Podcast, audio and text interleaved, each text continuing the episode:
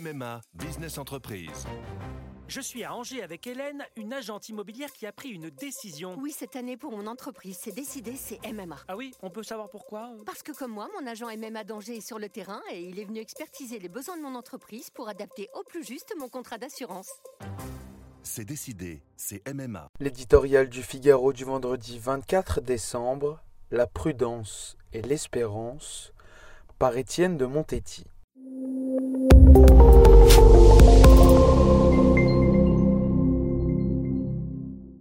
Alors que Noël approche, les traditionnels vœux de saison font place cette année aux cascades de conseils et autres injonctions sanitaires. L'époque n'est pas à la rédaction de cartes mais d'ordonnances. Le président recommande des tests préventifs prescrits.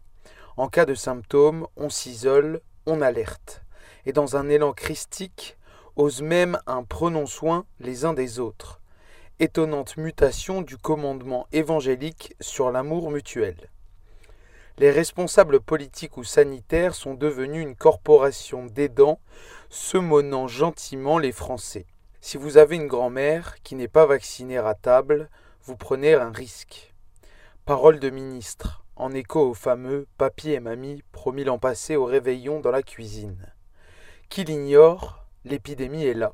Chacun en sait l'existence, les risques, les contraintes. Depuis deux ans, elle fait partie de notre quotidien.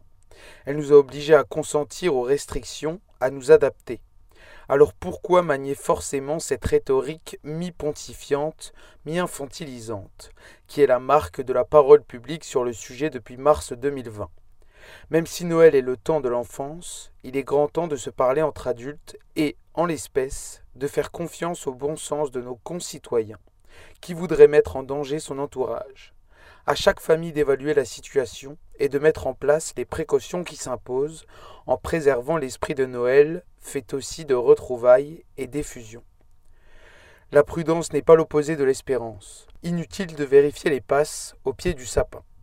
Dans l'esprit de nos dirigeants, il n'est question depuis un mois que de sauver Noël. Étonnant retournement de sens, la nativité est un événement vieux de 2000 ans. Sa mémoire a passé les guerres et les catastrophes. Elle est toujours vivace dans le cœur des hommes. Elle rassemble les croyants et les non-croyants dans la joie. Noël n'est pas une fête qu'il faut sauver, mais tout au contraire une fête pour accueillir et célébrer l'enfant de la crèche. Pour les chrétiens justement, il est le sauveur.